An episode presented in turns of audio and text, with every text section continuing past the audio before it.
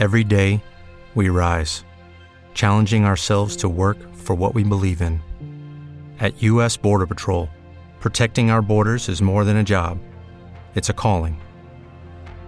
Agents answer the call, working together to keep our country and communities safe. If you're ready for a new mission, join U.S. Border Patrol and go beyond. Learn more at cbp.gov/careers. ¿No te encantaría tener 100 dólares extra en tu bolsillo? Haz que un experto bilingüe de TurboTax declare tus impuestos para el 31 de marzo y obtén 100 dólares de vuelta al instante. Porque no importa cuáles hayan sido tus logros del año pasado, TurboTax hace que cuenten. Obtén 100 dólares de vuelta y tus impuestos con 100% de precisión. Solo con Intuit TurboTax. Debes declarar para el 31 de marzo. Crédito solo aplicable al costo de la presentación federal con TurboTax Full Service. Oferta sujeta a cambios o cancelación en cualquier momento.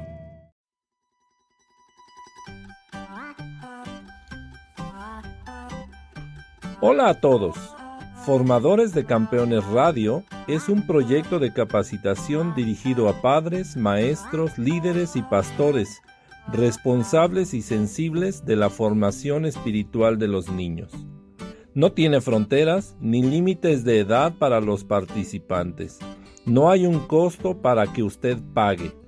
El único requisito es registrarse para verificar la asistencia y el cumplimiento de tareas y actividades por el grupo de WhatsApp que le corresponda. La capacitación se sugiere sea tomada semanalmente para que en grupo puedan ir avanzando en el aprendizaje. Agradecemos que en el formato original de todo este proyecto, la Unión Bíblica de México hace su proyecto Campeones del Reino y Radio Agua de Vida FM 90.7 en Juan José Gómez, General Roca, Río Negro, la Patagonia, Argentina, hicieron un gran acuerdo en armonía y en amor por el bien de los niños de América Latina. Esperamos que sea de utilidad lo que vas a aprender y que por supuesto te integres de una manera formal a todo este proceso de aprendizaje. Dios te bendiga. Gracias por participar. Para darle la bienvenida en esta tarde para la capacitación radial Formadores de Campeones. Voy a dar pase a nuestro amigo y pastor Alberto Sotres, director de la Unión Bíblica de México AC. Adelante, pastor. Querida hermana Beatriz, queridos amigos de la audiencia internacional con la que trabajamos ahora, nuestros amigos conectados en Tuxtla Gutiérrez, Chiapas, en la ciudad de Cancún, en los Estados Unidos, en Texas también, nuestros amigos en Argentina, a todos ellos les damos muchas gracias por la oportunidad que nos dan de que podamos estar juntos en esta transmisión especial. No me quiero alargar porque los contenidos que tenemos son muchos y algo importante es que nuestros amigos de todo el continente, podría decir, todo aquel que habla español está esperando algo especial y estoy muy contento de que estamos listos todos para poder participar. Quiero darle la oportunidad a una gran amiga que ella está conectada en este momento desde la ciudad de Mérida, Yucatán, en México. Ella eh, le vamos a pedir hoy a nombre de todos los niños en los que estamos pensando, los niños que usted conoce, los que no conoce, los que ha visto en televisión, los que se pueda imaginar, quiero pedirle a Hannah que ore para que podamos empezar esta sesión como Dios manda, orando y poniendo todo en sus, en sus manos. Hannah, por favor, te damos la palabra para que ores al Señor y nos permitas eh, participar juntos. Adelante, Hanna. Dios que estás en los cielos, te damos gracias por estar reunidos. Hoy te pido que bendigas al hermano Alberto y a los que vayan a dar la clase. Y también, Señor, te pido por los papás y maestros que van a estar escuchando. Bendícelos y también bendice a los niños que vayan a estar escuchando esto. Señor Jesús, te pido por ellos. Amén. Amén. En el nombre de Jesús también pedimos por ti, Hanna. Ya sabes que Te queremos mucho, te apreciamos y esperamos que nos acompañes durante la sesión y más tardecito te volvemos a, a invitar por acá. Gracias, Hanna. Quiero invitar a todos mis hermanos, voy a explicar rápidamente la dinámica que ya hemos explicado por diversos medios. Bueno, sucede que usted recibió una guía con la cual, eh, ya sea que la imprimió o si no la imprimió, la puede ver desde su teléfono, ¿correcto? Porque para nosotros es muy importante que guardemos esa dinámica de comunicación. Es, realidad, es en realidad muy necesario que estemos conectados para que las cosas nos funcionen. Bueno, ¿qué es lo que vamos a hacer en este momento? Usted va a seguir la sesión número uno, eh, que está a, cargo de nuestra hermana Bárbara Cárdenas, pero también vamos a hacer algo especial. Sucede que a través de su teléfono, usted va a recibir un enlace en este momento que no lo va a distraer porque usted está escuchándonos nada más. Entonces, en WhatsApp, en este momento, va a recibir usted un enlace con el cual vamos a estar trabajando de tal manera que usted pueda participar en una encuesta que tenemos juntos, ¿correcto? Entonces yo le voy a pedir que usted eh, se ponga muy atento para que lo que vamos a hacer ahora porque la pregunta está circulando justo en este momento para usted. Entonces, viene una pregunta que le estamos enviando y le vamos a pedir a usted que le dé clic al enlace que recibió. Lo vamos a mandar también a nuestros amigos operadores para que también tengan idea de lo que estamos haciendo. Y entonces, todos pueden votar en esa encuesta. ¿Qué es lo que queremos saber con usted? Porque para nosotros es muy importante que usted nos indique con claridad qué es lo que estamos aprendiendo y qué es quizás lo que no estamos aprendiendo. El día de hoy le pregunto a usted un par de temas muy precisos. ¿Desde qué país estás participando en formadores de campeones? Puede ser que haya algunas personas, de, me están diciendo de México, de Argentina, de Argentina, de Colombia, de los Estados Unidos, de Perú, de los Estados Unidos. Es decir, gracias a Dios hay gente de todo el mundo y para nosotros es muy importante. Bueno, para mí todo el mundo es esos países que están participando en este momento. Entonces, voy a moverme a una segunda pregunta. Si usted todavía no participa, le doy 30 segundos más para que pueda votar y, participar y que nos diga desde dónde está conectado, porque a veces podemos pensar que, este, bueno, no hay nadie participando en la transmisión y entonces eh, el locutor se está inventando todo, pero no, aquí estamos viendo con claridad todo lo que ocurre en la transmisión. Entonces, Recapitulando, hay personas de Perú, de Argentina, de los Estados Unidos, de México, etcétera. ¿Correcto? Entonces, voy a mover la pregunta y le voy a invitar a que me la conteste. Pregunta número dos. En una palabra, por favor, sea muy cuidadoso, ¿dónde consideras que debe existir un mayor énfasis en disipular a los niños?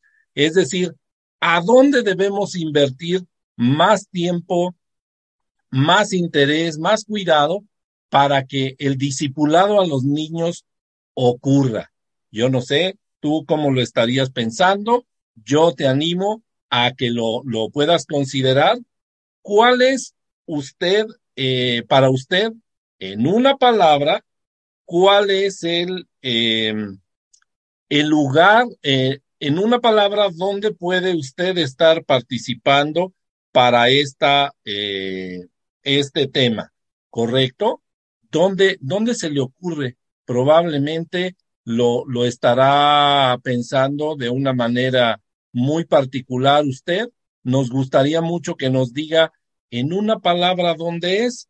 Si por alguna razón no está completamente habilitada la pregunta, le vamos a pedir que vayamos a esta segunda pregunta, ¿correcto?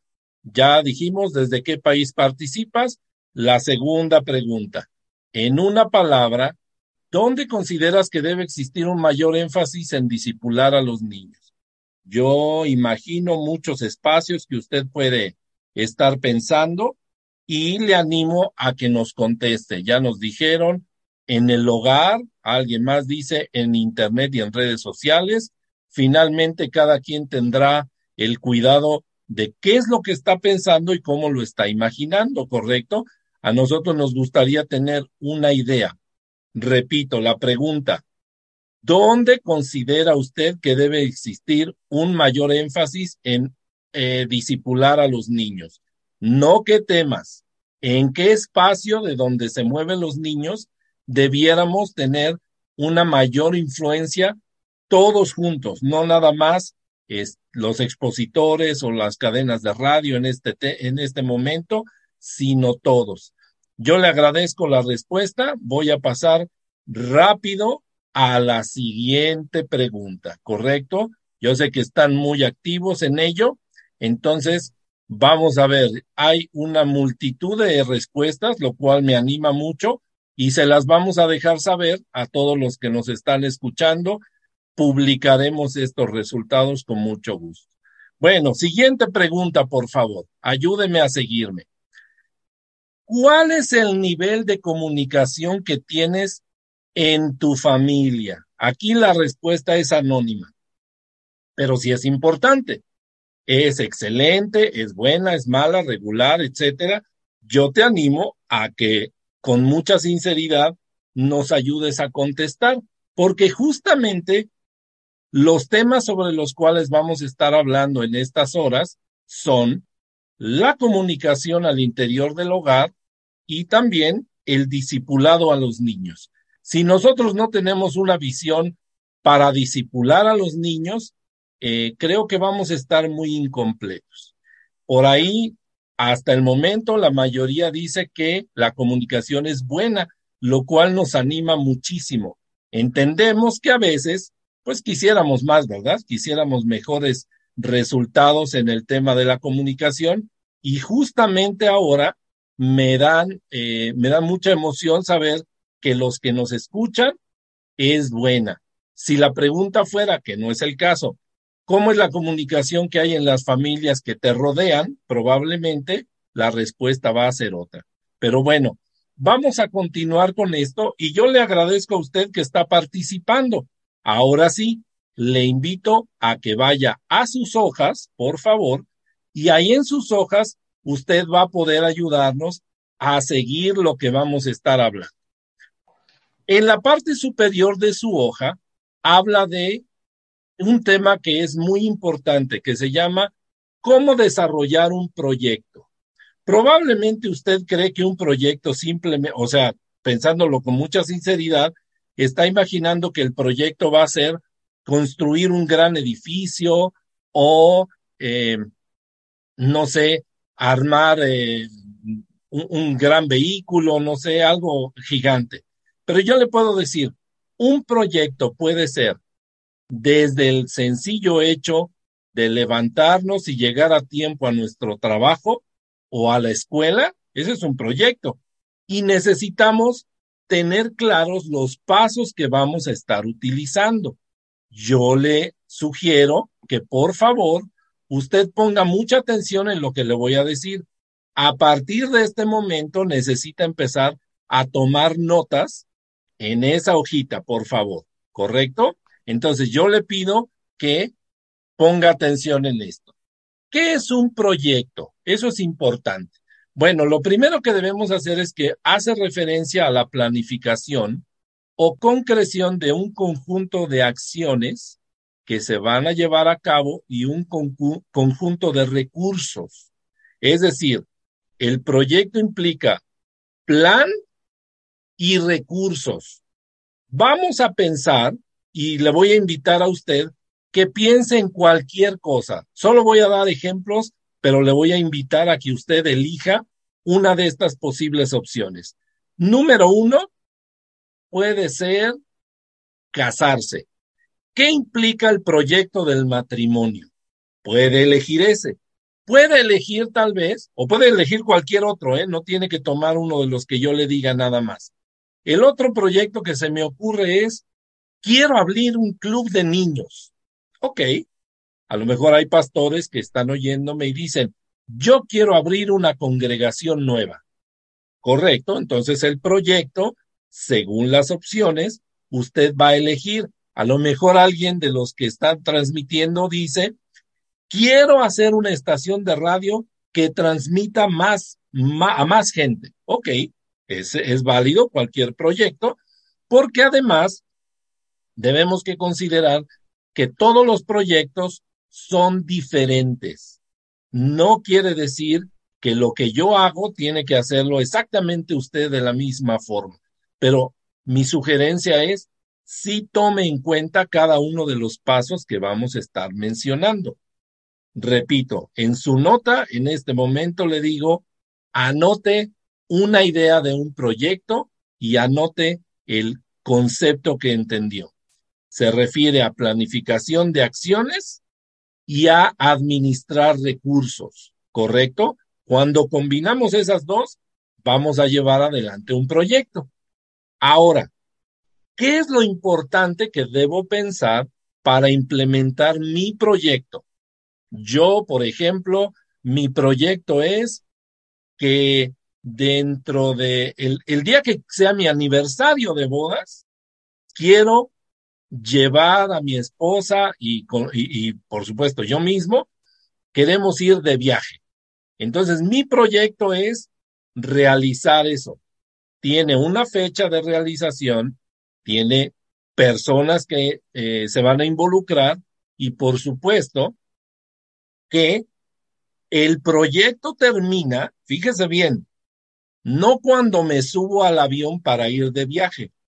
El proyecto termina cuando mi esposa y yo regresamos de esas vacaciones. ¿Correcto? Ojalá y pase, ¿verdad? Que bueno, eso es solo un ejemplo. Pero bueno, usted implemente o piense en su propio plan, anótelo ahí. No tiene que ser mis vacaciones ni los que dije, puede ser el que usted guste, ¿correcto? porque proyectos hay muchos y durante las em, presentaciones y durante cada una de las clases vamos a tener unos minutos para hablar más de este tema. Entonces, hasta ahí llego con esta idea del proyecto y fíjese bien, tengo el enorme privilegio ahora de invitar a una gran amiga. Ella es eh, residente en la Ciudad de México, es licenciada en administración, es una de las voces infaltables de campeones del reino. Su nombre es Bárbara Cárdenas y nos viene a presentar en este momento el tema enseñando a confiar en Dios. Es un tema de comunicación. Usted tiene esa hojita, entonces en esa hoja va a tomar las notas a partir de este momento y yo le doy la bienvenida, Bárbara. ¿Cómo estás, Bárbara? Bienvenida. Hola amigo Alberto, ¿cómo estás? Dios te bendiga grandemente y Dios bendiga a cada uno de los pequeñitos maestros y personas que se tomaron el tiempo de tomar este hermoso Congreso de Formador de Campeones. Gracias amigo por la invitación, gracias a Dios por tu vida.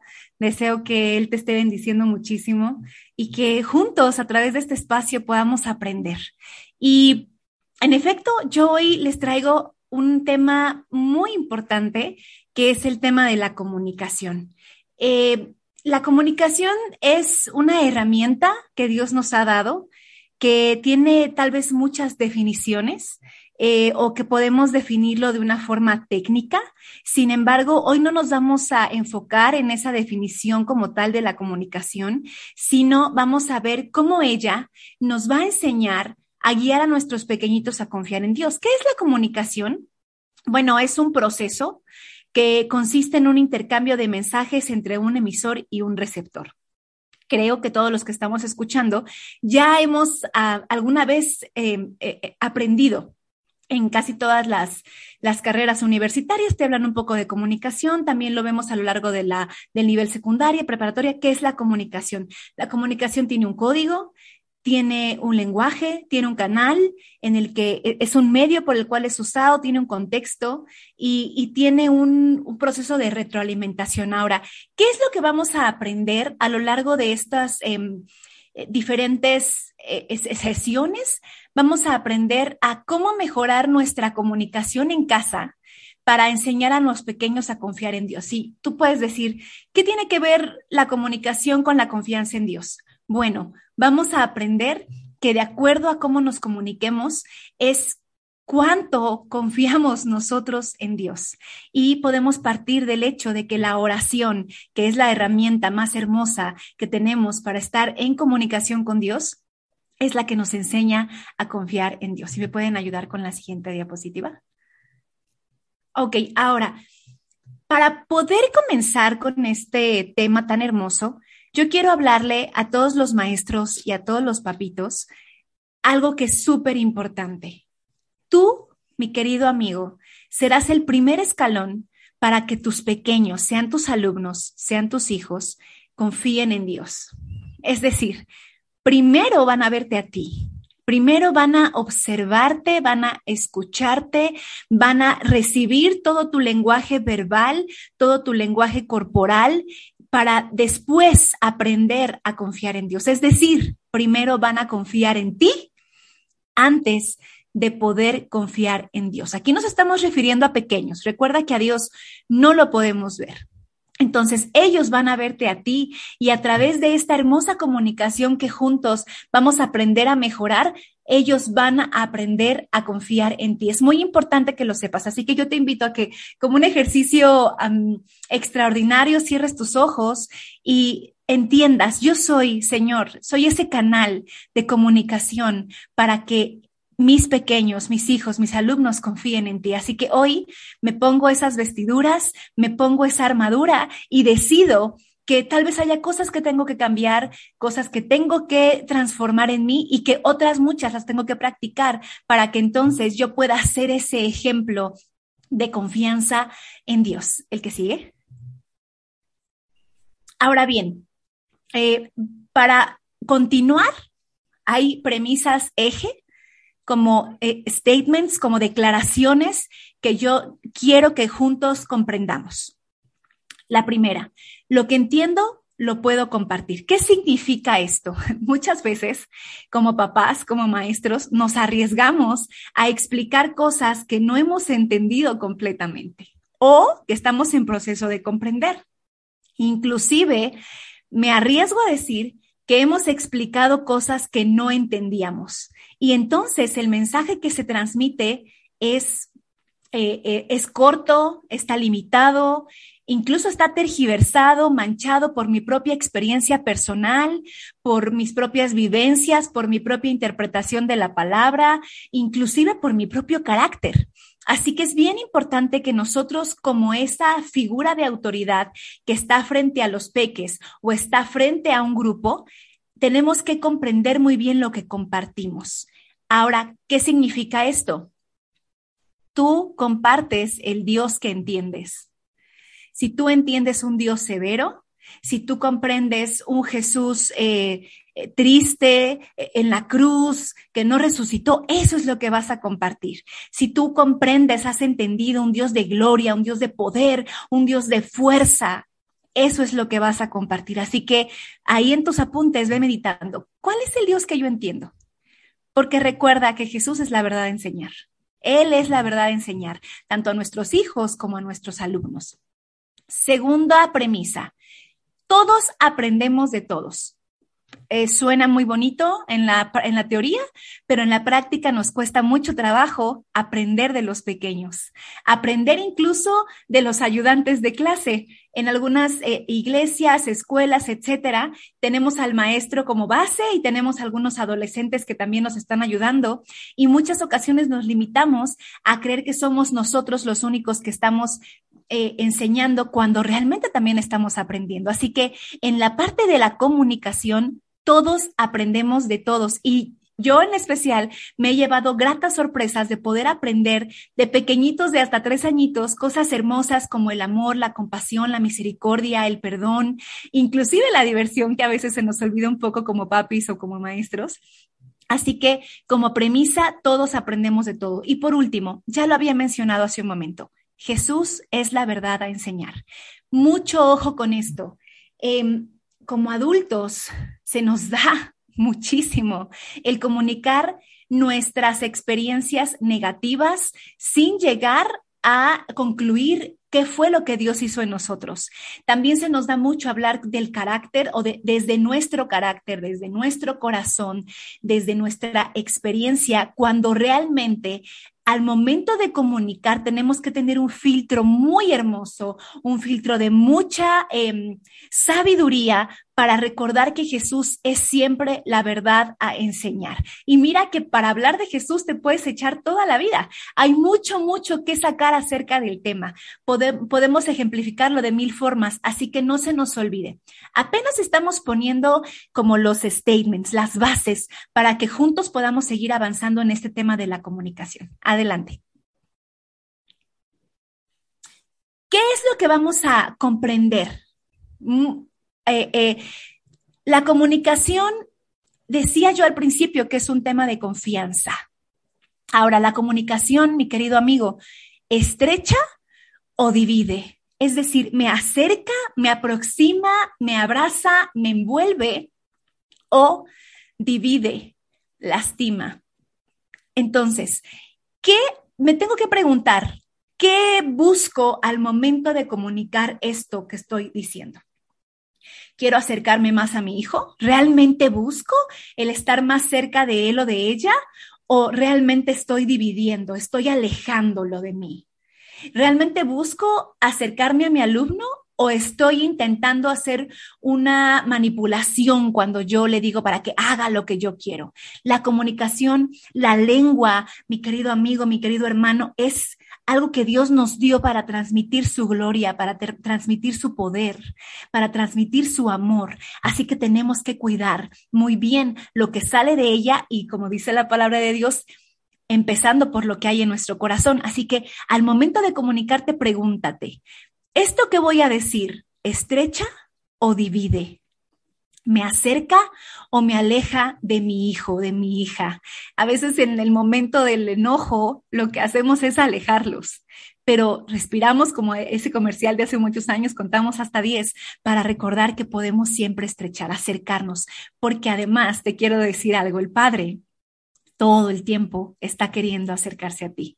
Él jamás se aleja de ti. Así que tenemos que seguir el ejemplo de Jesús, que él siempre buscó estrecharnos, estar cerca de nosotros. Segundo punto, vamos a comprender a lo largo de estos próximos minutos que la comunicación afirma o confunde. Ajá.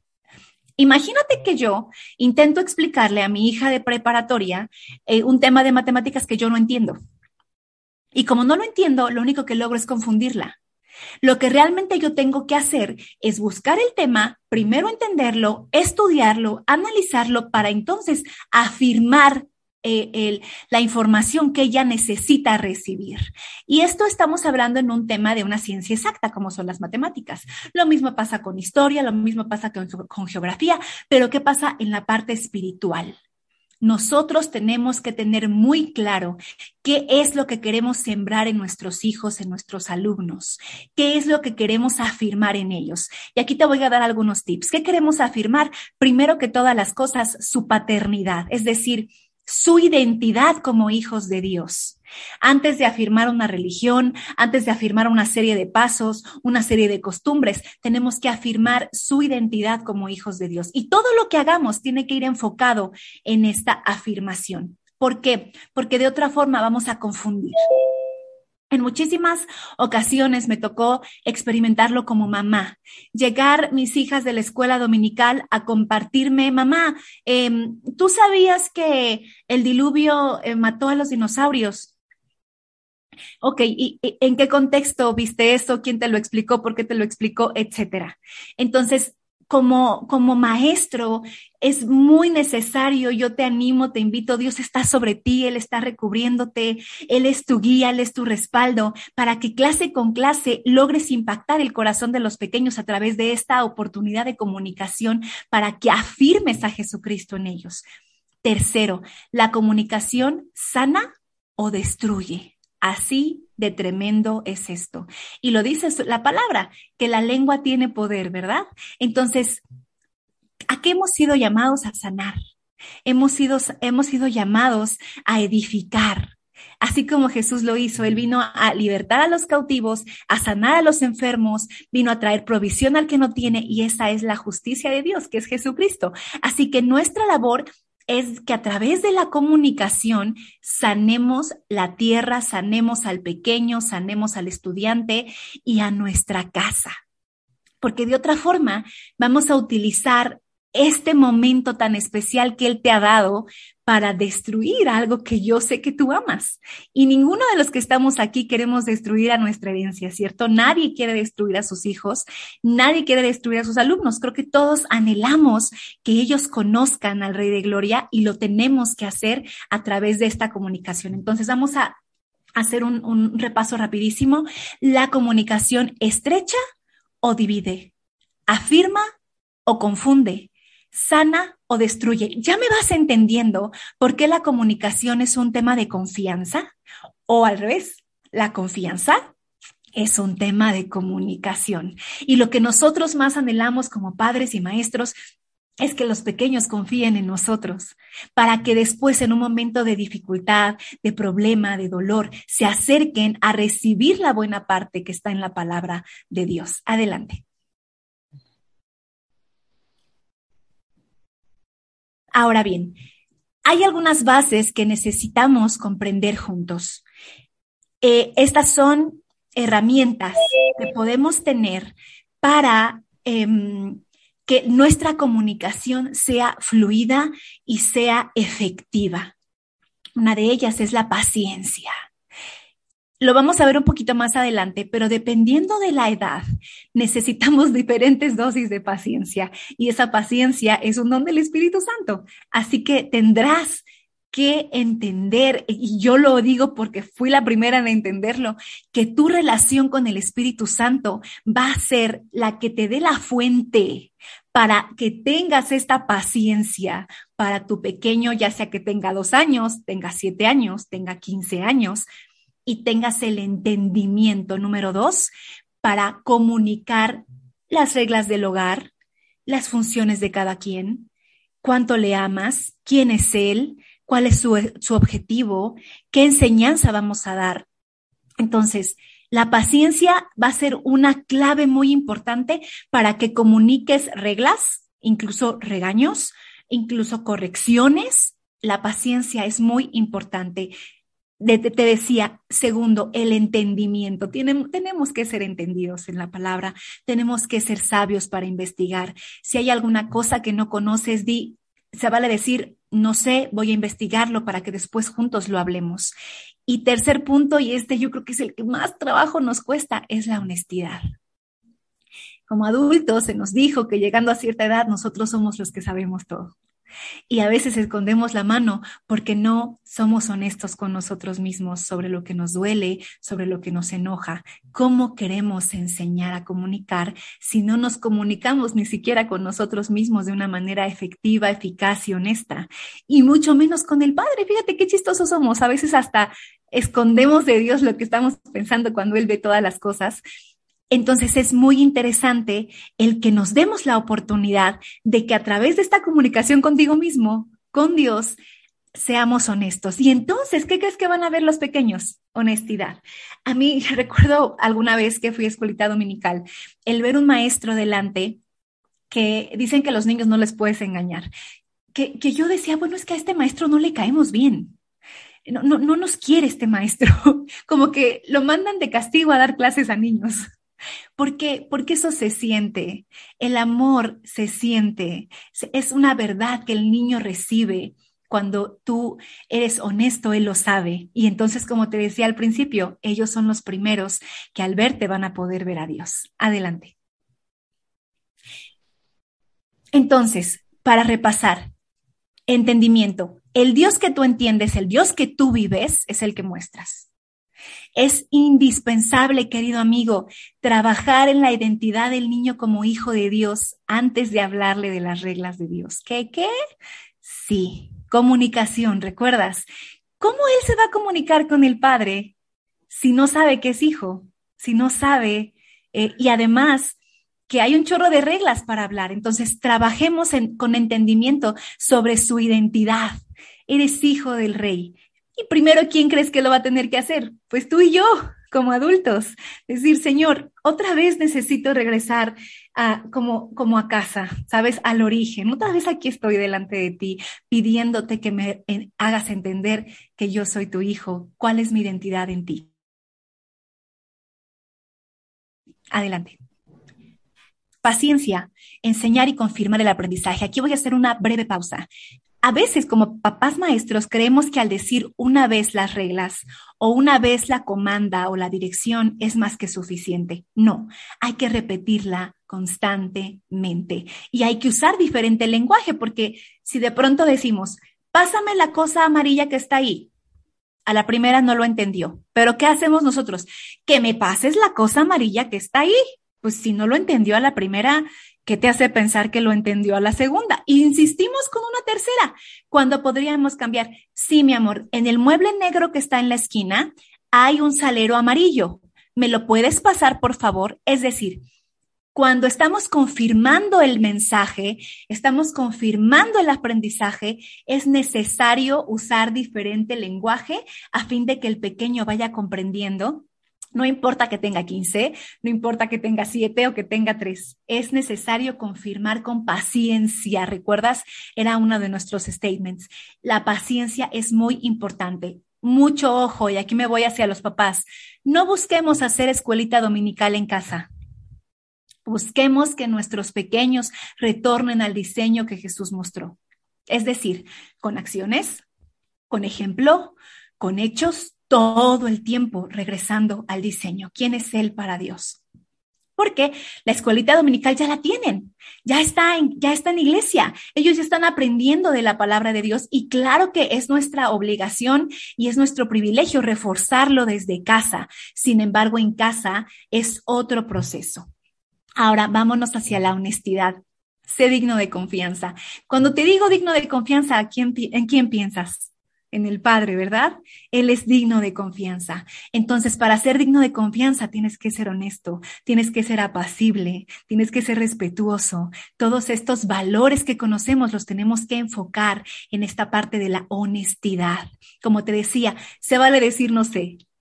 Híjole, ¿qué crees, mi amor? No, no sé. Déjame investigarlo. ¿Qué te parece si lo investigamos juntos y vamos adelante? Esto no te va a hacer perder valor como papá. Tus hijos te aman para, para ellos tú eres lo máximo en el mundo. Así que se vale decir no sé. Y tercero, reconoces tu diseño y entonces llevas a otros a conocer el suyo. ¿A qué me refiero con diseño? ¿Qué es lo que Dios tiene para ti? ¿En qué fundamento? ¿Cuál es tu, como tu, tu fuerte? ¿Qué es lo que más te apasiona? ¿Para qué eres bueno? ¿Dónde está tu pasión? ¿Dónde están tus pensamientos? ¿Qué sueñas, querido amigo? ¿En qué sueño? ¿Dónde está tu comunicación interna hacia dónde se está moviendo? Entonces, reconoces tu diseño para llevar a otros a conocer el suyo. Adelante. Bueno, entonces aquí hemos visto algunos, em, ¿cómo podemos llamar? Bases para comenzar a, a, entender el tema de la comunicación, eh, que hasta aquí yo espero que vayamos adelante, que lo estemos entendiendo juntos. ¿Para qué? Para que podamos avanzar en, en esto que tengo para ti, que es, una vez que ya entendimos cuál es la comunicación, por qué es importante, vamos a hablar ahora de la comunicación específica para ciertas edades. Sí, porque no es lo mismo, y eso todas las mamás que están escuchando y papás me van a seguir, los maestros también, no es lo mismo trabajar con grupos de dos, tres años a grupos de siete años adolescentes. O sea, la comunicación es completamente distinta. Entonces, vamos a comenzar con esto, e, este, pequeño, este primer bloque que es pequeñitos de 2 a 6 años. Sí, de pronto parece muy grande, es como un, un bloque muy distinto, pero vamos a intentar englobar. Ahora, eh, es muy, muy importante. Primer cosa, el corazón de papá y de mamá deben prepararse en tiempo, paciencia y templanza. A ver, otra vez. Sí, tu corazón, mi corazón, el de papá, el de maestro, debe prepararse en tiempo. ¿Qué significa esto, querido papito? Que tienes que preparar tu agenda. Tienes que anticiparte, platicar con tus peques sobre las actividades que van a pasar en la semana. Para un niño, es muy, les, provoca ansiedad el no saber qué va a pasar. Por eso cuando salimos de paseo están así. ¿Y qué sigue? ¿Y a dónde vamos? ¿Y qué vamos a comer? Y, viene, viene como esta preocupación, pero si tú de manera anticipada, desde el domingo en la tarde, te sientas con tu peque, eres muy realista con los tiempos que le puedes entregar de calidad, preparas tu agenda y con anticipación platicas sobre las actividades de la semana, entonces ellos van a tener como esta visión, ¿sabes? Ah, lunes va a pasar esto, martes aquello. Tal vez no lo recuerden todo y aunque te parezcan pequeños, puedes aterrizarlo por fracciones de tiempo más cortos, de dos a tres años, fracciones de tiempo más cortos. A continuación vamos a hacer lo siguiente yo espero que tú te comas toda tu comida y posteriormente levantamos el plato para irnos a lavar los dientes. De pronto pareciera que estás contando una historia, pero créeme que esto a los pequeños les va a dar certeza. Entonces, este tiempo yo te invito a que tú lo agendes en compañía con tus peques. Si tienes cinco añitos, puedes hacer preguntas como, ¿qué te gustaría hacer en la semana? Y te van a decir mil cosas. ¿Cuál sí puedes aterrizar en la realidad? Ah, sí, podemos salir a eh, em, jugar con alguna pelota, sí, eso sí lo podemos hacer, mi amor. O sea, tú eres, acuérdate que tú eres el, el, pues el que guía, ¿verdad? Tú eres la cabeza y tú decides exactamente qué es lo que se va a hacer. Pero si tú eres muy amable y compartes con tus peques cómo se va a respetar este tiempo, vas a ver un cambio en ellos. Segundo, tu corazón se debe eh, preparar en paciencia. Respira mucho y ten presente que están aprendiendo. Ten presente que se van a equivocar, que eh, es un momento precioso. te comparto, mis hijas ya pasaron esta etapa de los dos a los seis años. Yo de pronto me sentía que me volvía loca, pero hoy que ya están en los 12, en los 13 y los 11, ah, extraño un poco esas risas, eh, eh, eh, esos momentos, esas chistosadas que de pronto hacen y, que aunque esta etapa es también muy hermosa, no la dejes escapar, respira mucho, recuerda, estamos aprendiendo juntos, todos aprendemos de todo. Y si de pronto sientes que ya no puedes más, esta etapa también va a pasar, así que ten paciencia. Y por último, templanza. Aquí tal vez voy a hablar un poco fuerte. No somos como adultos el centro del aprendizaje. Es decir, tú no eres el centro del aprendizaje, ellos son el propósito. Pregúntate, ¿qué deseo lograr con esto? ¿Qué anhelo que mi hijo comprenda en este aprendizaje que estamos viviendo? Y entonces esta templanza que viene te repito, de parte del Espíritu Santo, vamos a lograrla para entonces tener nuestro corazón preparado para comunicarnos con ellos. Ahora bien, ¿qué herramientas vas a tener para eh, em, eh, comunicarte de manera asertiva con ellos, invertir tiempo íntegro. Sé que esto lo han dicho, lo han repetido, te lo dicen en la escuela, te lo dicen las maestras, inclusive nosotros hablamos de ello como si fuera algo eh, que se da por hecho. No, cuando tú haces tu agenda, cuando tú ya viste cuáles son tus alcances y meditaste que vas a poder darles 40 minutos de calidad a tus hijos, entonces podrás tener este tiempo íntegro, este tiempo eh, hermoso, este tiempo donde Él va a poder ver al Padre. Y no es un tiempo de sermones, papito, por favor, te lo, te lo pido con mi corazón. Es un tiempo para conocerle a Él, conocer a tu peque. Eh, eh, Segunda herramienta, lenguaje sencillo, pero claro. Recuerda que a esta edad, el pequeño, sobre todo los que son de dos a tres años, necesitan mucho más lenguaje corporal, mucho más, palabras claras, mucha gesticulación, pero sobre todo explicas con el ejemplo. Eres como un mimo en este momento. Somos como pequeños actores que le vamos a decir, mira, la playera se pone así y metes la mano por aquí, hazlo tú, recuerda que estamos llenos de paciencia, recuerda que estamos llenos de templanza. Y, y sobre todo, vas a tener que explicar las cosas varias veces hasta que tu peque las internalice, hasta que tu peque las entienda, las comprenda y de pronto un día vas a ver que él se vistió solo, medio chueco, a lo mejor se puso un zapato de un otro de otro, pero eh, eh, vamos avanzando. Ahora bien, amigo Alberto, ¿cómo vamos? ¿Vamos bien hasta aquí? Pues vamos muy bien. El único, la única inquietud es que algunos amigos nos están pidiendo a lo mejor un espacio para preguntas, respuestas, antes de que se nos acabe el tiempo contigo, Bárbara, porque definitivamente es muy interesante lo que nos dices. Así que todos nuestros amigos que están en la transmisión, ustedes tienen el número por el cual nos pueden enviar una pregunta o un comentario y estamos listos para escucharlos yo aprovecho que tengo a Bárbara aquí a mi lado para comentarle algo que creo que es muy, muy común. A veces las familias creen que los niños les entienden todo lo que les decimos. Hace esto, pero si tú ya sabes, pero sabes que así no debe ser. Y yo creo que hay muchos momentos en, en los cuales rompemos la comunicación con los niños. Y no solo rompemos la comunicación, hacemos que se enojen con nosotros.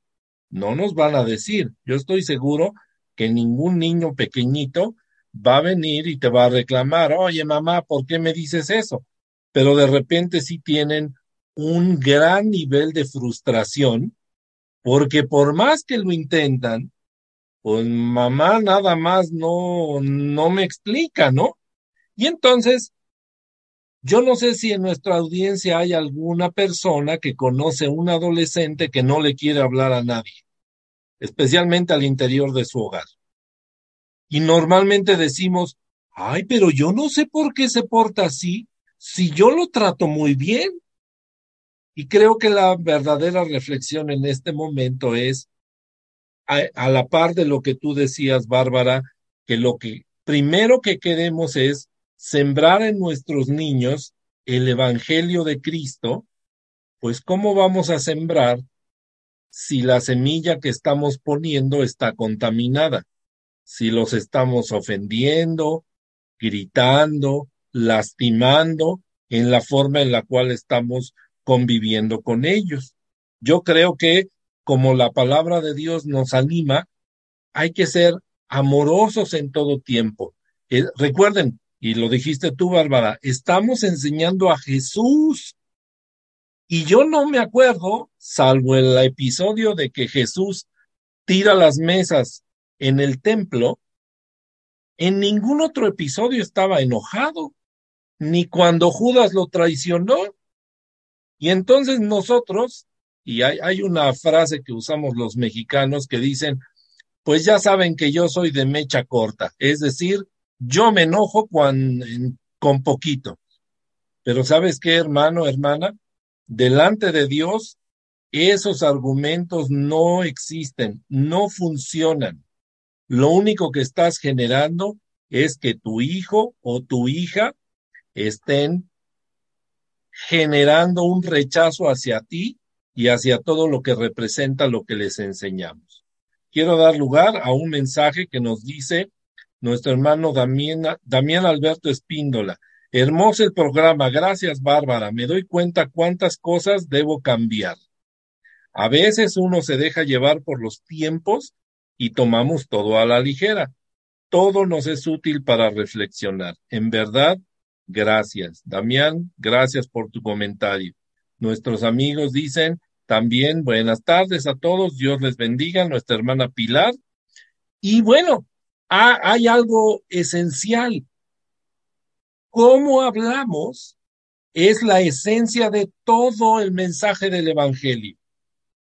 Si tú hablas, yo a veces lo digo con cierta este, frustración, hay iglesias a donde yo entro y suena como que todos hablan en clave. Y si yo fuera una nueva persona en esa congregación, no lo voy a entender a nadie, me voy a dar la vuelta y la próxima semana pues no creo que voy a estar ahí. Pero ¿qué tal cuando hablamos como personas normales, como cuando vamos, no sé, al mercado, a la tienda y decimos buenas tardes, ¿cómo está, hermano? Pero parece que en la iglesia manejamos códigos especiales y ¿sabe qué es lo peor? Cuando queremos enseñar a los niños sobre un personaje que ellos nunca han oído y les hablamos, no sé, de este de Matusalén, ¿no? O este o de, o de Nabucodonosor, y el niño dice, ¿de qué me está hablando?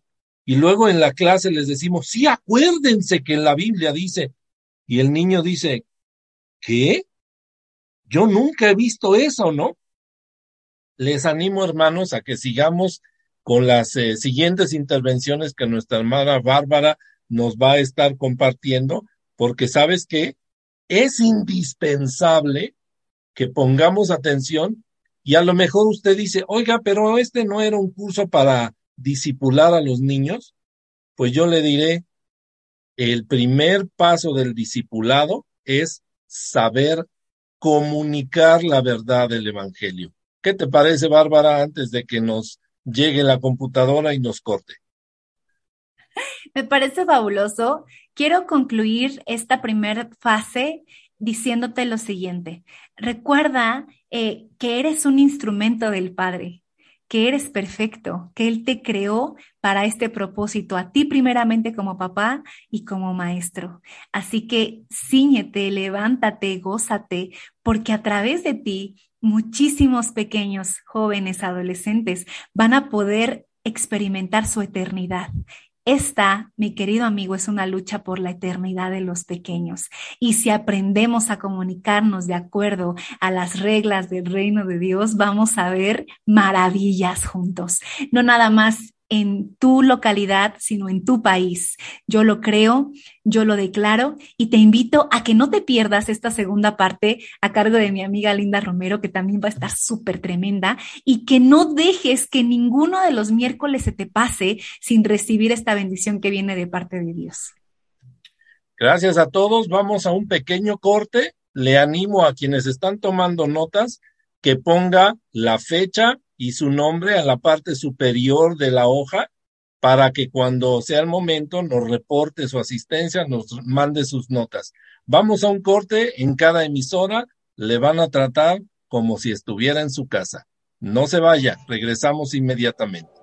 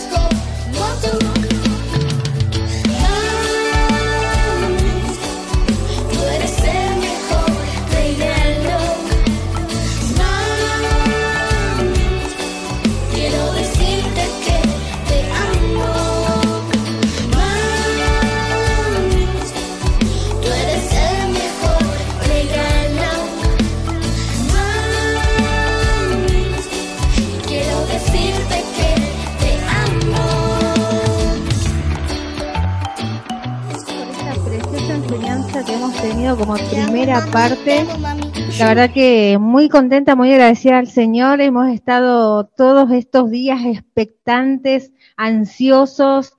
Eh, agradezco al Señor porque la verdad, con personas, hermanos, familia que me, me, me encontraban, me preguntaban y, estaban todos ahí muy, muy entusiasmados por estas clases que, que tenemos y la verdad que, amada audiencia, te animo, te aliento, te into, si estás inscrito, si estás allí eh, con aquel numerito de WhatsApp que nuestro eh, pastor Alberto Sotre nos, nos compartió, a que puedas hacer tu pregunta, a que puedas quitarte toda inquietud, toda duda, a que puedas con libertad preguntar a nuestras exponentes que están eh, capacitadas, ¿no es cierto?, para eh, darnos estas preciosas enseñanzas y qué maravilloso que es la comunicación, qué esencial y fundamental es en nuestras vidas como adultos mayores, en todas y cada una de nuestras áreas, seamos padres, maestros de escuela bíblica, abuelos, hay abuelos que, que tienen a, cargo a, sus nietos, a sus nietas, y, qué importante es la comunicación, ¿no es cierto? Y, qué, qué, verdad también nos traía allí nuestra hermana Bárbara con respecto a, a la comunicación que tenemos con Dios, es la comunicación que tenemos también con nuestros hijos. Y la verdad que me maravillaba con, con todos estas herramientas que ella nos trajo, nos brindó. Así que, amada audiencia, te animo, te into que estés ahí atento, a que vayas apuntando tu tarea. Qué lindo porque es como volver a la escuela, ¿no es cierto? Como cuando íbamos allí a, a la primaria y el profesor nos iba dictando o en la universidad tomando apuntes. Qué bonito, qué precioso. Damos gracias al Señor por esta capacitación, la verdad eh, doy muchas gracias a nuestro pastor Alberto y a todo su equipo y a mi hermana María Beatriz y así también a todas las emisoras que están conectadas. Vamos a continuar entonces con, con las clases. Ya, ya hay muchas ansias, muchos deseos de seguir aprendiendo. Gracias, querida hermana Betiana, y gracias, repito nuevamente, a nuestros amigos de cada emisora que están conectados el día de hoy eh, queremos decirles a todos que estamos muy agradecidos porque definitivamente no podemos explicar exactamente cómo sentimos este momento, porque debes saber que no somos, por lo menos hablo de mí, no somos profesionales de la radio. Somos profesionales en el servicio a Dios. Y yo no sé usted, querido hermano, hermana, si cuando Dios le llamó al servicio, le alguien le dijo, Dios te llamó porque tú sabes hacer de todo, porque a mí no me dijo eso. Más bien lo que yo he aprendido es, yo sé que Dios me está dando la gran oportunidad de aprender a servirle de una manera tan especial que me atrevo a hacer cosas que a lo mejor por otros medios no hubiera hecho, porque ha de saber también que a veces hablo de mí, soy un poco cobarde. Y esa cobardía, la realidad es que lo que voy este, eligiendo tiene que ver mucho con la posibilidad de que voy a probar algo nuevo, me voy a atrever a hacer algo nuevo, me voy a atrever tal vez a buscar la forma de servir a mi Señor, de trabajar de una manera especial, importante, pero bueno, el día de hoy me siento muy entusiasmado de poder estar conectado con todos ustedes, porque yo nunca voy a saber dónde está usted, pero usted sí sabe dónde está. Está formando parte del reino de Dios para servirle con absoluta integridad. Y me siento muy feliz por todo eso, porque el Señor es el único que nos lleva a esto. Bueno, volvamos a, la, a las sesiones que tenemos en la parte superior de la segunda hoja, seguimos con el tema del proyecto. Hace unos minutos le dije que lo primero que necesitamos definir es cuál es nuestro proyecto. Yo decía, a lo mejor algunos dicen, me voy a casar, otros dicen, voy a comprar un auto, otros dicen, voy a, este, voy a salir de viaje, fue el ejemplo que yo le di. Pero bueno, en este momento le voy a decir algo importantísimo que debemos de visualizar cuando desarrollamos un proyecto.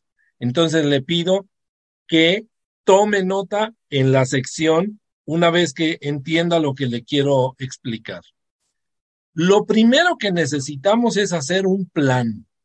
Si no tenemos un plan, el proyecto no va a funcionar, sea lo que sea. El paso número uno es asumir nuestra realidad, es decir, ¿dónde me encuentro en este momento? Voy a suponer que tengo un adolescente aquí a mi lado y él me dice, mi sueño es ser piloto de aviones. Ok, es un buen proyecto, digo, como yo mencionaba hace un par de minutos, ningún proyecto en sí es malo, salvo que esté negando lo que Dios nos ha mandado, a ser honestos, eh, transparentes, honrados, etc. Entonces, si este joven me dice, ok, yo quiero ser piloto de aviones, pero resulta que ese joven no quiere ir a la escuela, no quiere estudiar, no le interesa someterse a un proceso de formación, pues lo primero que debe asumir es, ok, quieres ser piloto de avión, pero tu realidad hoy es que no quieres estudiar. Entonces no va a pasar nunca. Tienes que cambiar eso. Probablemente otro de los elementos tiene que ver con, es que yo soy parte de una familia con limitada oportunidad para estudiar. Wow. Por supuesto que nos da tristeza si nos dice eso este joven. ¿Qué podemos hacer para ayudarlo? ¿O qué puede hacer él para buscar llegar a la meta de ser piloto de aviones? Si no entendemos nuestra realidad y dónde estamos, lo más seguro es que en dos, tres, cinco años vamos a estar sumamente frustrados. Y entonces, fíjese lo que pasa. Normalmente le echamos la culpa a Dios. Es que ese Dios que tú me predicas nunca me ayudó. Ok, pero tal vez tú nunca te moviste del lugar que debías moverte. Por eso debe uno asumir su realidad y la necesidad de cambio. Es importante también entender que necesitamos eh, saber claramente qué lugar estoy ocupando en mi familia, en mi sociedad, en mi comunidad, porque a veces la gente nos va a mirar y nos va a ayudar en ese gran proyecto que traemos en la cabeza. Yo, hablando otra vez de temas de estudio, yo he conocido personas que han recibido apoyos increíbles del lugar menos esperado. Yo me acuerdo un, un cineasta, un director de cine muy famoso, alguien le mandó un mensaje por Twitter. Oye, fíjate, es que yo quiero estudiar esto. Él acababa de ganar el Oscar. Y le contestó directamente, no te preocupes, yo te mando el dinero para que tú lo hagas. Obviamente tenía que tener valor, condiciones para recibirlo y hacer muchas cosas. Pero lo importante es estar listo y en el camino para que ese proyecto se realice. Por eso la planificación es importante. Es indispensable que atendamos a todo esto y el punto final de este arranque de tu plan es, yo creo que lo puedo lograr. Si tú mismo no crees que puedes lograr un proyecto, Señor, perdónanos porque no sabemos lo que hacemos. Pero lo más importante es que tú creas delante de Dios que Él te va a acompañar, que Él te va a ayudar y que lo puedes lograr. Si este joven que dice quiero ser piloto aviador en 10 años, por ejemplo, ok, pues tiene que terminar la escuela, llegar a la universidad, al colegio de pilotos, ser un buen matemático, etcétera. Pero si de, de repente no se quiere ni levantar de la cama, y no quiere ser solidario en las tareas del hogar, pues me da la idea de que no va a llegar muy lejos en ese sueño. Entonces, ojalá y pudo anotar los pasos necesarios en este enfoque del proyecto que el paso número uno es saber dónde me encuentro, dónde estoy, para que esa planificación que queremos llevar a cabo realmente ocurra. Si no, como le digo, vamos a ser frustrados todo el tiempo. Le quiero dar la bienvenida a una gran amiga el día de hoy también, que nos acompaña con mucho cariño, de verdad. Eh, amo a los colombianos y también amo a mi amiga Linda Romero. Ella nos trae el siguiente tema, que es un tema para muchos, y yo lo he percibido así, como que a muchos nos enoja, pero nadie hacemos nada. A muchos lo rechazamos y tenemos un conflicto con el tema de la identidad de género y con el tema eh, muy, muy desagradable que nos implica modificar nuestros valores, de repente como que ceder en algo que no queremos ceder, porque evidentemente no nos sentimos a gusto.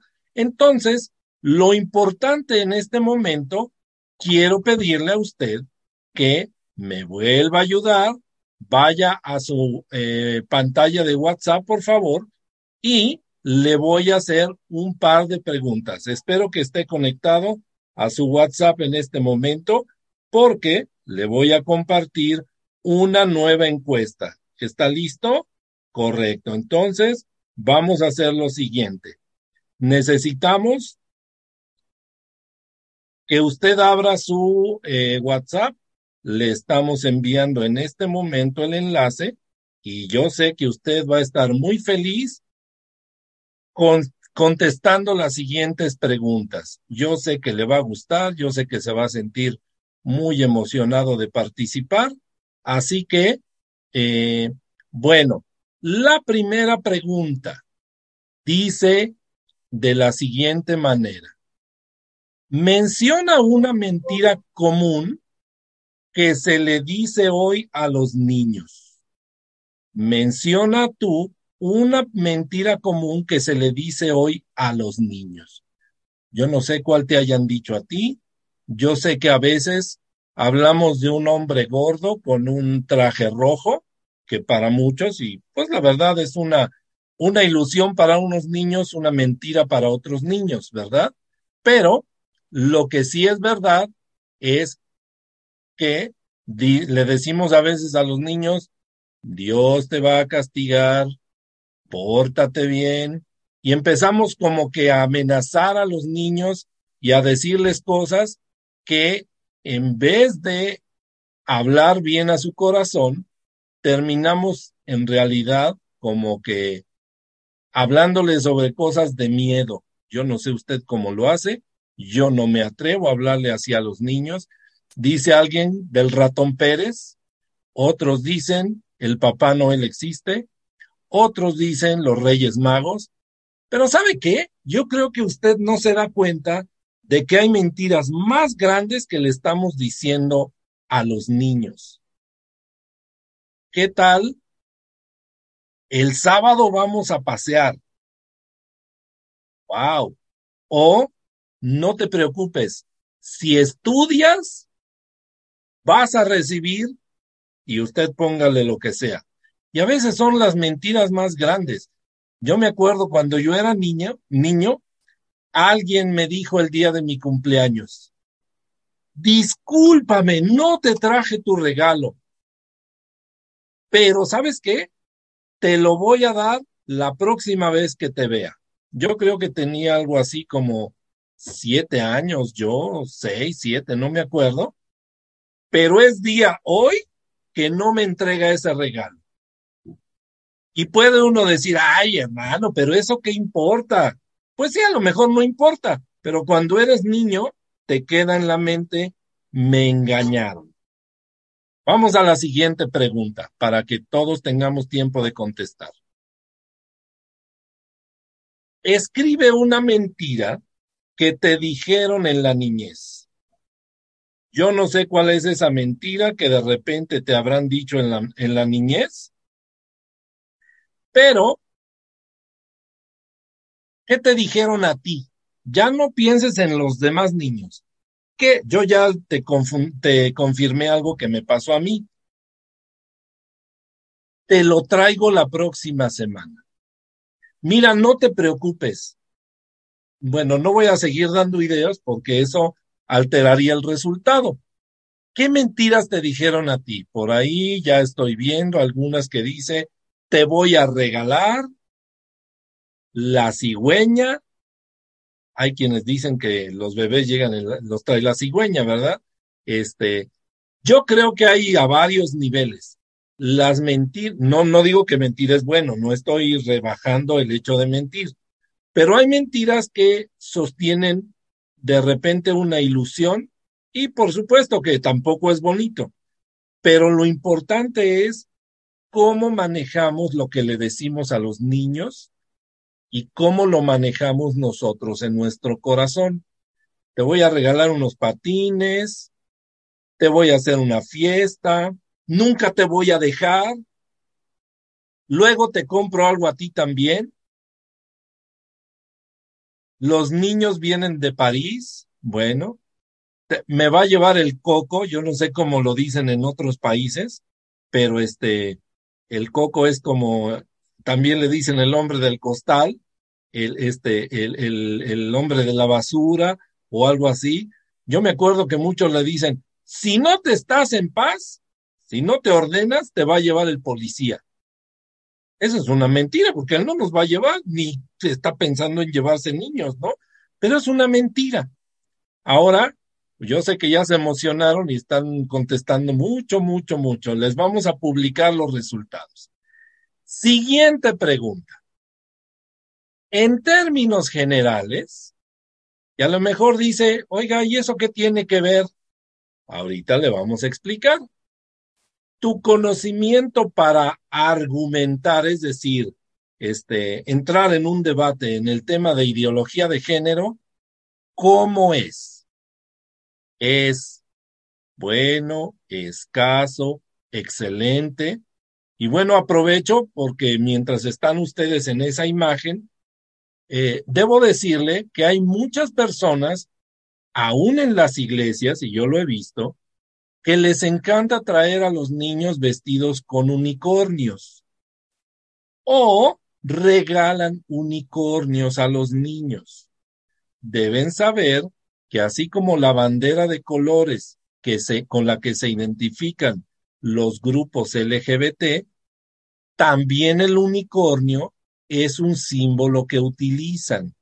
Así que yo les suplico que no compre ni regale ni aplauda al que trae unicornios, porque detrás, así como se hizo el escándalo de la película de Buzz Lightyear, que apareció hace un poquito de semanas, también este es un problema. Y yo le animo a que nos comprometamos a aprender, a que nos comprometamos también a hacer las cosas de una manera más cuidadosa para que funcione. Bueno, le voy a pedir ahora, por favor, estoy cerrando la encuesta para que no nos distraigamos y sobre todo le pido que este, nos enfoquemos sobre todas las cosas en la clase que vamos a tomar. Es importante que podamos, por favor, seguir entendiendo qué es lo que nos quieren enseñar nuestros hermanos. Regreso con mi hermana Linda. Ella eh, es una profesional de la comunicación, es una creativa de unos personajes muy lindos que se llaman Lindy, que obviamente es por el nombre de ella, y sus amigos. Se llama Lindy and Friends. Usted la puede encontrar en plataformas de audio como Spotify, donde puede encontrar toda su música. Puede buscar en YouTube y si busca Lindy and Friends, hoy va a conocer a la creativa con un mensaje espectacularmente lindo. Yo creo que es valioso que los que tratan de servir a la iglesia de una manera especial también tengan la oportunidad de explicarnos qué hay detrás de muchas de sus iniciativas de creación. En este caso, la creación de Linda con todo su proyecto del Indian Friends incluye música, videos, canciones muy lindas, gráficos, eh, incluso en algunos países, por ejemplo en Colombia y en los Estados Unidos, hay mercadería con la imagen y con, con los este, personajes del Indian Friends, lo cual es muy lindo. Con todo gusto, en el grupo de WhatsApp y en las páginas de Facebook vamos a compartir esta información para que usted la conozca más. Entonces, bueno, ya me voy a callar porque si no, ¿para qué invitamos a Linda? Para que ella nos comparta lo que trae el día de hoy para nosotros. Linda, bienvenida, ¿cómo estás? Hola, querido amigo, un gusto escucharlos a todos y, estar con ustedes en esta capacitación para mí es, es una honra y, y, una responsabilidad muy grande, como tú lo dijiste porque muchas personas tienen opiniones, pero a la hora de, alzar la voz o de expresar una opinión, ahí como que nos entra la cobardía o no queremos herir eh, sentimientos o no queremos ser cancelados por la cultura, como lo estamos viendo en estos últimos tiempos, que cualquier cosa que uno dice, pues la onda es cancelar a la persona, ¿no? Vamos a cancelarlo y vamos a callarle la boca, vamos a, no vamos a comprar más eh, su producto, vamos a cancelarlo en Twitter, vamos a hacerle bullying, vamos a hacerle lo otro. Y, y son los tiempos en los que estamos viviendo. Eh, irónicamente, eh, hay libertad de expresión y bueno, yo vivo en Estados Unidos, que es un país que predica la libertad de expresión, pero poco a poco esa libertad de expresión se ha perdido, no solo en Estados Unidos, en Latinoamérica también, en todo el mundo. Eh, uno quiere expresar sus ideas y infelizmente uno puede ser perseguido si expresa sus ideas. Pero creo que el Señor ha puesto esta carga en mi corazón y desde hace varios años hemos venido trabajando en devocionales, eh, historias bíblicas, como tú lo dijiste, pues mi talento es el arte digital, ilustrar, eh, componer músicas con mi esposo, trabajar con los niños en la iglesia. Eh, en mi iglesia soy la líder del departamento infantil y bueno, trabajamos de diferentes frentes, pero de, de hace dos años atrás, más o menos, el Señor puso esta carga en mi corazón de, de enseñarle a los niños apologética, a defender su fe, porque como inicialmente tú lo dijiste en la, en la encuesta que estamos eh, realizando, ¿qué, ¿qué tal es tu conocimiento sobre, sobre estos temas de ideología de género? Tu conocimiento bíblico para defender tu fe. Y yo creo que la mayoría de nosotros va a decir, uy, estoy grave. tengo que mejorar, tengo que mejorar, no solo por mí, eh, no solo por, por defender mi fe, pero sobre todo para levantar la generación, eh, esta generación que es nuestra responsabilidad, levantar a nuestros niños, las próximas generaciones, y por qué no empezar desde ya, que son pequeños, así, así mismo como el mundo puede eh, endoctrinar, ¿verdad? Puede agarrar a los niños desde temprana edad y, enseñarles engaño, nosotros también de una manera sabia, de una manera creativa, podemos enseñarles a los niños a defender su fe. Entonces, ese es mi propósito eh, en esta capacitación, que nosotros podamos tener estas herramientas, fortalecer, eh, adicionar algunos versículos bíblicos claves y darles algunos truquitos, algunas eh, guías a ustedes, adultos, papá, maestros, eh, líderes que están aquí conectados, para que podamos transmitir este mensaje de una manera clara y sencilla. ¿Listos? Ok, vamos. Entonces, el primer punto que tenemos sobre este tema de afirmar la identidad de Jesús en los niños, aquellos que tienen su, su hoja, su guía, pueden ver ahí que tenemos este tema afirmar la identidad de Jesús en los niños. ¿Cómo voy a hacer esto? Bueno, el primer paso que me, me ha sido de bendición cuando tengo que hacer presentaciones, eh, cuando tengo que enseñarle a los niños sobre este tema es, número uno, enseñarles sobre el poder creativo de la palabra. Porque lo primero que debo hacer es fortalecer el conocimiento de Dios. ¿Quién es Dios? ¿Quién es Dios? Y, y si vamos a hablar sobre el inicio de todas las cosas, si vamos a hablar sobre ideología de género, eh, yo creo que debemos empezar con ese punto, ¿ok? Enseñarles paso a paso el proceso de la creación. Y yo creo que con mi amigo Alberto voy a trabajar en algo para aquellos que se registraron y voy a hacer un link, eh, tal vez en WeTransfer, mm, algo así, para que podamos enviarles estas imágenes que estamos usando para la presentación. Son imágenes que yo ilustré que también son muy bonitas, muy llamativas para enseñar este proceso de la creación. ¿Ok? Entonces, paso número uno, enseñar el proceso de la creación a los niños y enfatizar el poder creativo de la palabra de Dios. Que todo se inició con el poder de la palabra de Dios. Y voy a regalarles también varias escrituras, eh, eh, versículos, referencias bíblicas para que ustedes puedan tomar nota. Okay. Génesis 1.1 dice, en el principio creó Dios los cielos y la tierra. Y la tierra estaba desordenada y vacía. Y las tinieblas estaban sobre el abismo. Y el Espíritu de Dios se movía sobre la faz de las aguas. Y me acuerdo muy bien que en una presentación que hice, yo les decía a los niños que, que el mundo, el mundo nos dice una cosa pero la palabra de Dios nos dice otra. Entonces, en mi, en mi historia, yo, yo les hacía mención a los niños de que estábamos en un viaje descubriendo la verdad.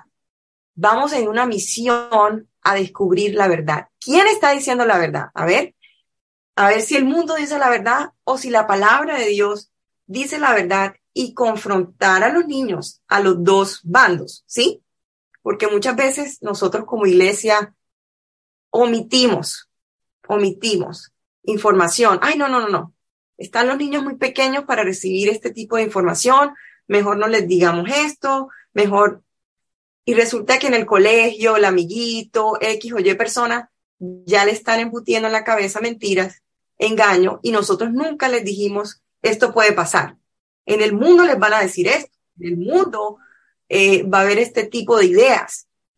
Y cuando ustedes se enfrenten a esas ideas, a ese engaño, eh, nosotros vamos a tener base bíblica para poder combatir esas, esas ideas. Y ellos van a tener esas herramientas para poder levantarse y decir, no, eh, yo no creo en eso, porque mi Dios dice esto, ¿ok?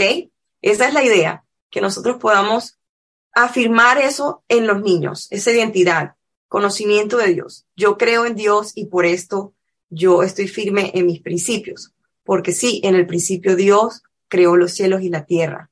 Génesis 1.3 dice, y dijo Dios, sea la luz, y fue la luz. El poder creativo de Dios. La palabra tiene poder y nosotros siempre como cristianos estamos diciendo eso. La palabra tiene poder, la palabra tiene poder. Pero a la hora de enseñar sobre la creación, sobre la ideología de género, se nos, se nos olvida esto, que, que sí, la palabra de Dios tiene poder. Y él desde el principio ya declaró verdades, ya estableció principios. Entonces, ese poder creativo de Dios fue lo que hizo que todo se diera. El universo, todo lo que vemos y vamos paso a paso entonces a, a, contarles. Yo sé que ustedes ya conocen ese proceso, cuántos días fueron, que fueron seis días. Tenemos aquí unas ilustraciones también que les podemos, dentro de ese paquete les vamos a hacer llegar. Eh, otra escritura que me encanta es Isaías 45, 2, 12, perdón, Isaías 45, 12, dice, yo hice la tierra y creé sobre ella al hombre. Yo, mis manos extendieron los cielos y a todo su ejército mandé. Las manos de Dios, y estas son referencias bíblicas para que los niños en su corazón puedan guardar esta palabra y decir, wow, las manos de Dios extendieron los cielos, crearon el universo. Amén. Ok, vamos adelante. Entonces, eh, explicando ese proceso de creación, tenemos el día número uno, el momento, como les comentaba, cuando Dios dice, se hizo la luz, se hizo la luz, la oscuridad era la noche y la luz era el día. En el día número dos, podemos seguir adelante, en el día número dos tenemos la separación de las aguas por el poder de la palabra, nuevamente enfatizar a los niños que el poder de la palabra, Dios hablaba y esto acontecía. Cuando Dios abría su boca, los cielos, o sea, se separaron, ¿verdad? Los cielos y las aguas. Y la, y la tierra quedó rodeada de, de solamente agua. En el día número tres tenemos la separación de lo que es la tierra seca, lo que se conoce como tierra seca, y las aguas, y crece la vegetación, las plantas, todo esto que Dios tiene, eh, nos ha dado a nosotros para que lo, lo cuidemos. Y, y en la medida que vamos enseñando estos, estos pasos, eh, este proceso de creación, que podamos decirle a los niños, miren, miren, miren a su alrededor, miren, miren la belleza, miren la variedad que hay de frutas, de plantas. Eh, ¿No creen que hay alguien muy, muy superior a nosotros? ¿No creen que Dios fue el creador de todo lo que hay? Y que ellos empiecen a pensar, analizar, ver, ver, ver la naturaleza, empezar a, a, en Colombia decimos curiosear, o sea, que ellos miren a los cielos y digan, esto es grande, es inmenso, que miren al sol, de dónde sale el sol, de dónde sale la luna, la noche, y ellos vayan entendiendo que sí, Dios lo hizo todo. ¿Eh? Ok, muy bien. Y que todo lo que Él hizo es bueno. Siempre que yo termino eh, un día de la creación, al final, como la, la decirles que todo lo que Dios hizo fue bueno, fue maravilloso, fue lindo. En el día cuatro tenemos la creación de el sol, de la luna, los planetas, las estrellas, eh, bueno, todo, todo esto del universo, las galaxias, etcétera. Bueno, las lumbreras del cielo. En el día número cinco tenemos la creación de los animales acuáticos, las aves, igual decir a los niños, enfatizar, todo lo que hizo Dios fue bueno. Y en el último día, entonces, vamos a hacer una pausa porque aquí ya llegamos a, a como a, expandir en lo que es el tema de afirmar la identidad de los niños en Jesús. Y en el día 6, Dios creó los animales terrestres y creó al hombre y a la mujer a su imagen y semejanza. Génesis 1.26 dice, entonces dijo Dios, hagamos al hombre a nuestra imagen conforme a nuestra semejanza. Fuimos creados a semejanza de Dios, hombre y mujer. No soy un error. Podemos escribir aquí en el punto número dos. Entonces llegamos a este punto dos, en donde en su hoja van a ver que dice Dios creó hombre y mujer a su imagen y semejanza. Y aquí vamos a escribir esta referencia, Génesis 1.26, Jeremías 1.5, en donde la palabra nos dice que antes que te formase en el vientre te conocí y antes que nacieses te santifiqué, te di por profeta a las naciones. Desde el vientre, el punto es que desde el vientre de nuestras madres, ya Dios nos conocía, ya había un plan, ya había un propósito y que Dios no se equivocó, porque es una de las mentiras, como decía nuestro amigo Alberto al principio, que le, que el mundo le dice a los niños y niñas, que ellos pueden cambiarse de sexo, que ellos pueden ser lo que ellos quieran, si ellos quieren creerse delfines, ¿por qué no? Seamos delfines, ¿sí? Si yo me siento, si yo hoy me siento como un arco iris, un unicornio, yo soy un unicornio. Y, así está el mundo de hoy, que como tú te levantas y como tú te sientes, está bien, tú puedes hacer lo que tú quieras.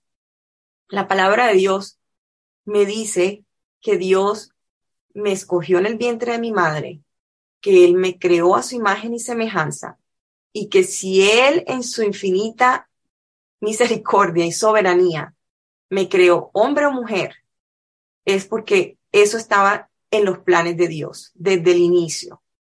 ¿Ok? Muy bien.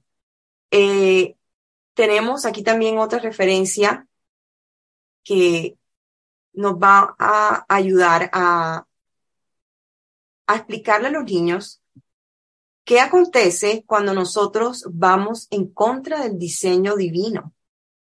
¿Puedo ir en contra del diseño divino? Dios nos agrada con la obediencia. Y este es otro punto importante para enseñar a los niños. Cuando nosotros empezamos a ir en contra del diseño de Dios, nos tornamos, nos volvemos personas rebeldes. Isaías 45 del 9 al 10, otra referencia bíblica importante. Dice, ay del que pleita con su hacedor, el tiesto con los tiestos de la tierra. Dirá el barro al que lo labra, ¿qué haces? ¿O tu obra no tiene manos? Hay del que dice al padre, ¿por qué engendraste? Y a la madre, ¿por qué diste a luz? Entonces, es muy clara la palabra. Dios es provida.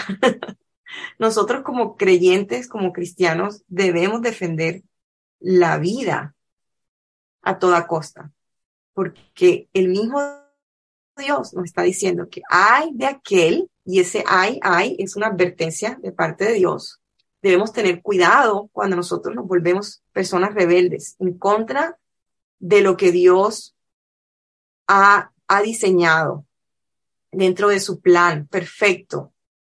Cómo nosotros como barro vamos a decirle a Dios, tú te equivocaste, Dios. Tú no sabías que yo quería ser, y es muy importante que le enseñemos a los, a los niños esto, que, que, que no podemos ir en contra de nuestro creador, que hay un propósito perfecto, que hay un plan trazado para nuestras vidas, tanto hombres como mujeres.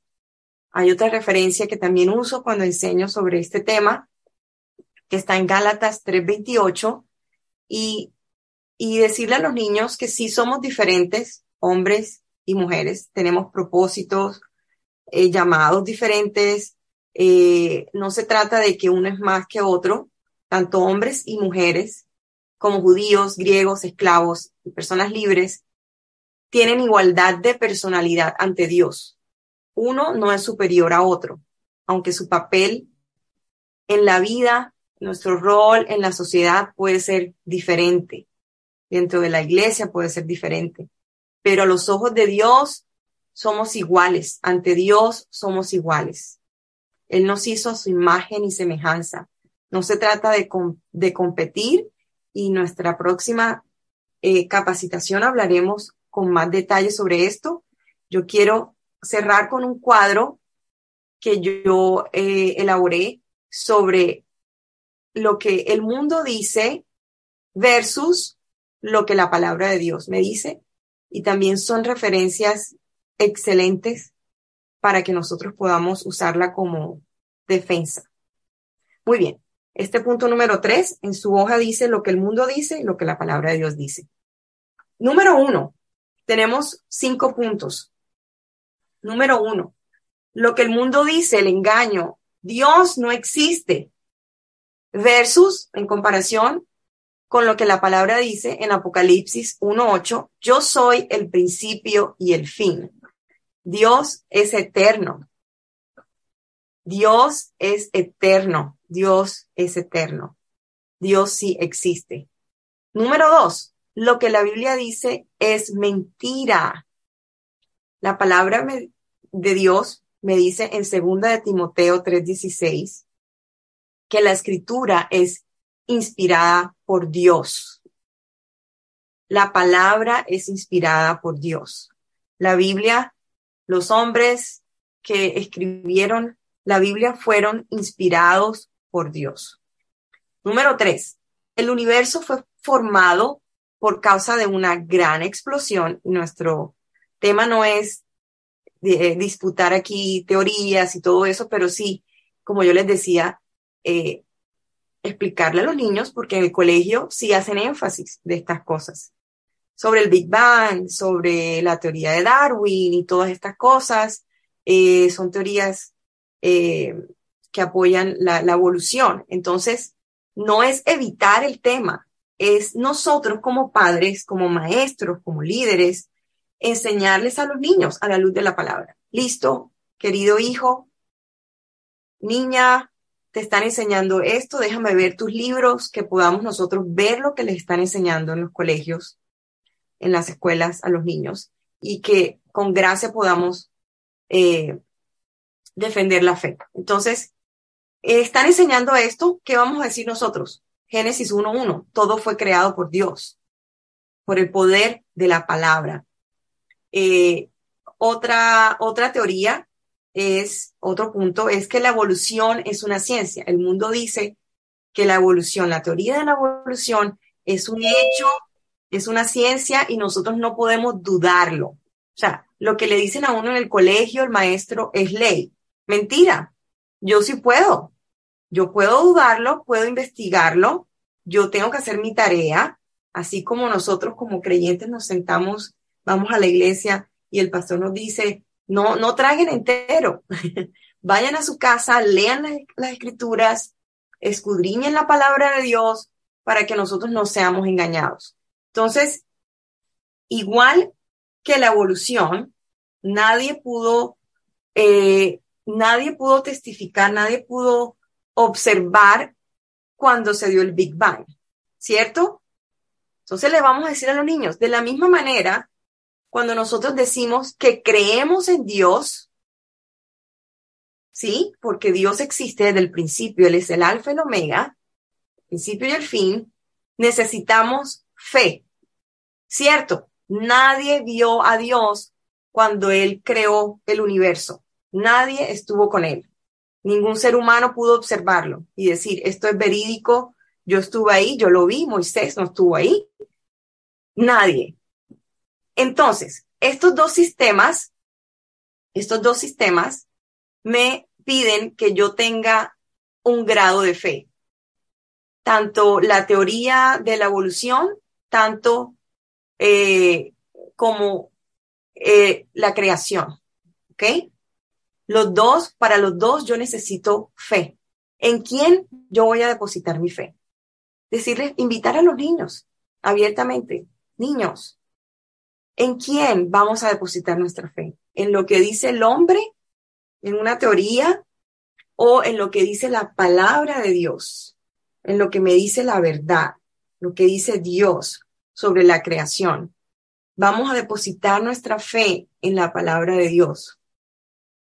Entonces, de igual manera, necesitamos fe, fe, creer, creer, así como nos montamos en un avión y creemos, tenemos fe que ese avión me va a llevar de A a B, que si yo tomo un carro, ese carro me va a llevar de mi casa al supermercado y que, y que no me voy a estrellar, de que nada malo va a pasar. De la misma manera, depositamos la fe en cosas, en, medios de transporte, eh, en sistemas del mundo, ¿verdad?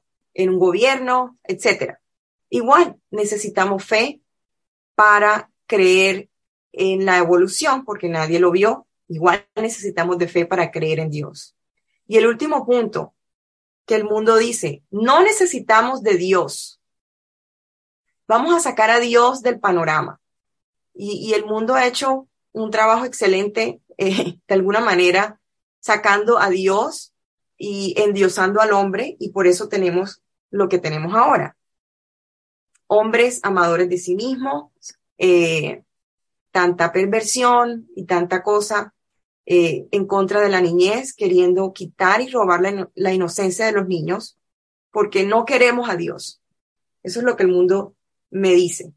Versus lo que Dios eh, nos dice en su palabra en Juan 1.3. Son dos referencias bíblicas, Juan 1.3 y Juan 15.5. Dice que fuera de Dios nada podemos hacer y que todas las cosas fueron hechas por Él. Qué contraste, ¿no? Dios nos dice, fuera de mí nada pueden hacer.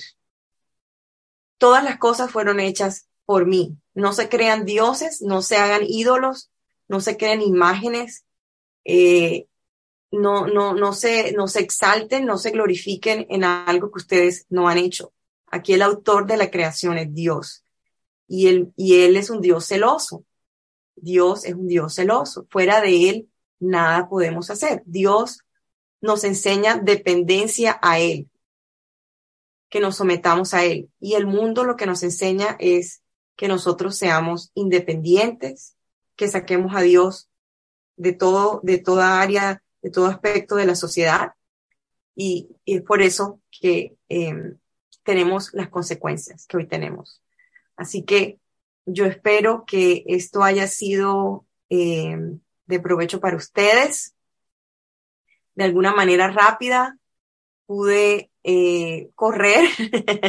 es un tema muy profundo, hay muchas aristas, mucha tela por cortar. Vamos a continuar hablando sobre estos temas, pero por lo menos tenemos algunas referencias y yo creo que es poner, plantar esa semilla en sus corazones para que nosotros también nos podamos preparar y enseñar a los niños a defender su fe.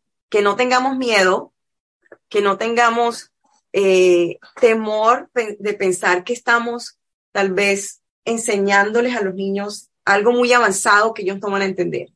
Con su gracia y su sabiduría, como la palabra de Dios nos dice, el que esté falto de sabiduría, que la pida. Vamos a pedirle a Dios sabiduría para hablar con amor. No estamos aquí para juzgar, para tirar piedras, para apuntar dedos. No. Nuestra tarea es enseñar la palabra. Si nosotros hacemos un buen trabajo enseñándole a los niños la palabra en el hogar, como hablaba Bárbara, teniendo nuestra comunicación abierta con los, con los niños, procurando saber qué es lo que está pasando, tener una relación fuerte con ellos, nosotros no vamos a perder tiempo diciendo, mira que lo que el mundo dice aquí, aquí, aquí allá, que no creas en esto, en lo otro. Eh, no, porque ya ellos van a tener una fe fortalecida, van a tener una base, un buen fundamento y cuando ellos estén expuestos a estas ideologías, ellos automáticamente, el temor de Dios va a venir sobre nuestros hijos, sobre los niños y les va a dar sabiduría para tomar decisiones sabias y decir, esto no viene de Dios, esto no viene de Dios, esto, esto es engaño y van a poder comparar, esto es la verdad. Bien, así que gracias por la oportunidad. Alberto, Adelante. Un gusto enorme, Linda, el que nos hayas podido acompañar y sobre todo que le hayas ilustrado a nuestra, nuestra audiencia de todo el continente algo que está como que flotando en el aire. Y yo lo decía cuando te estaba presentando, queremos hacer algo contra ello, pero en realidad no hacemos nada seguimos dejando que nuestros hijos o nuestros eh, alumnos en la escuela dominical sigan viendo ese tipo de ejemplos perversos, negativos, sucios, ejemplos de violencia, los dejamos y en uno de estas semanas vamos a estar hablando del gran daño que hacen las redes sociales y los dispositivos móviles en la vida y en el corazón de la gente. Y no solo de los niños, también tuyo y mío, Linda que puede pasar si no lo controlamos. Yo le quiero pedir a nuestra audiencia que se siga, eh, que siga tomando las notas necesarias de lo que viene aquí. Alguien me preguntaba hace unos minutos, ¿qué ponemos en la, lo que viene hasta abajo que dice idea clave del día?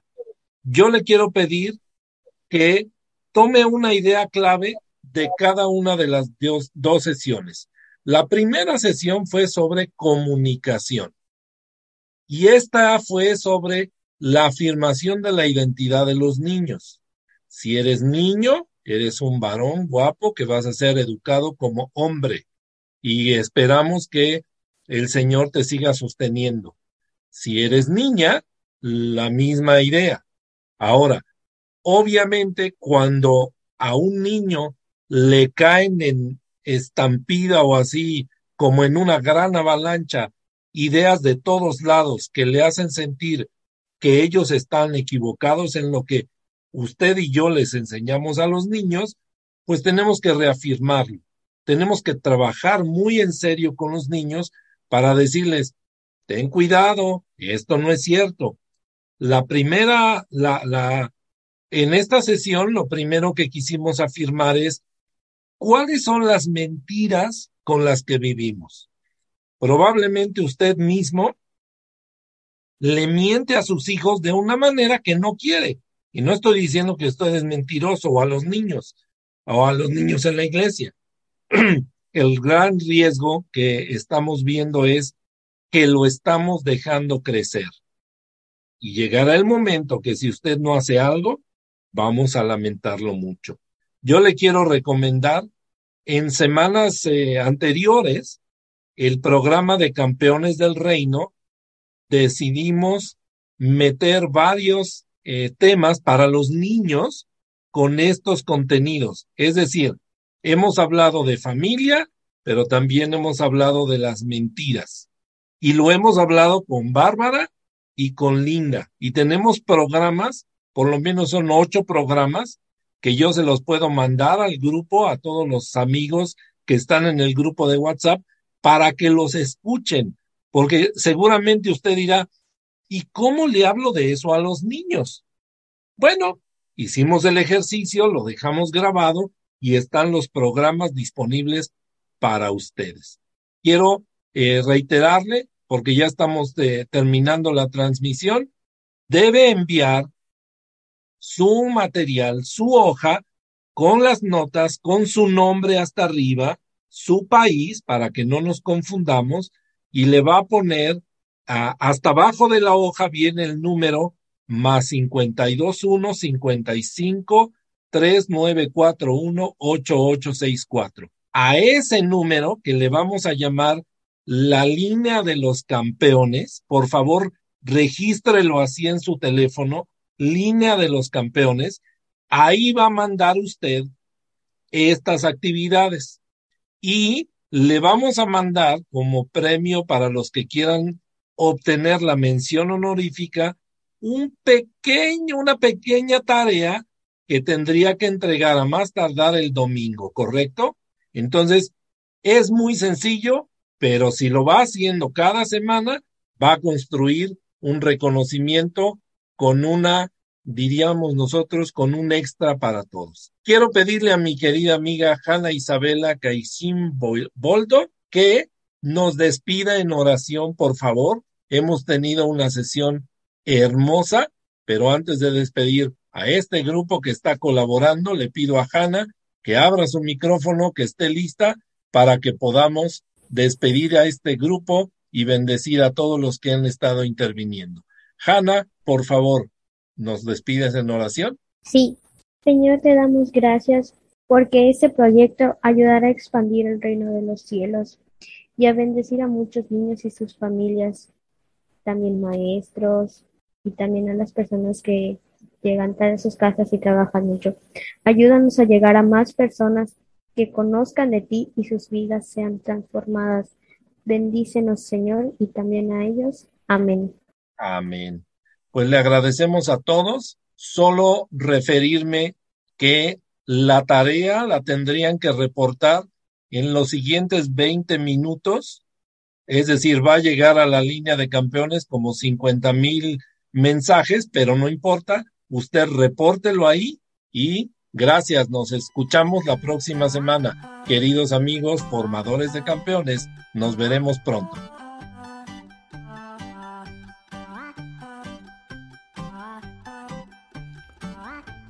La Unión Bíblica de México agradece con toda sinceridad y amor a nuestros amigos de Radio Agua de Vida FM 90.7 en General Roca, Argentina, a Radio Avivamiento Internacional 97.9 FM en Cancún, Quintana Roo, México, FM Fuego 95.7 en Choel, Choel, Argentina, Urbe Morfosis en Bogotá, Colombia. Radio Restauración y Avivamiento en Bryan, Texas, Estados Unidos. A Más Vida Radio 103.1 FM en Villahermosa, Tabasco, México. Y a Maranata Estéreo 98.1 en Tuxtla Gutiérrez, Chiapas, México, quienes en equipo se han unido para transmitir esta capacitación. Bendecimos su ministerio y mandamos un caluroso saludo a sus directivos y a toda su audiencia. Sigamos adelante trabajando por los niños. Dios bendiga a todos.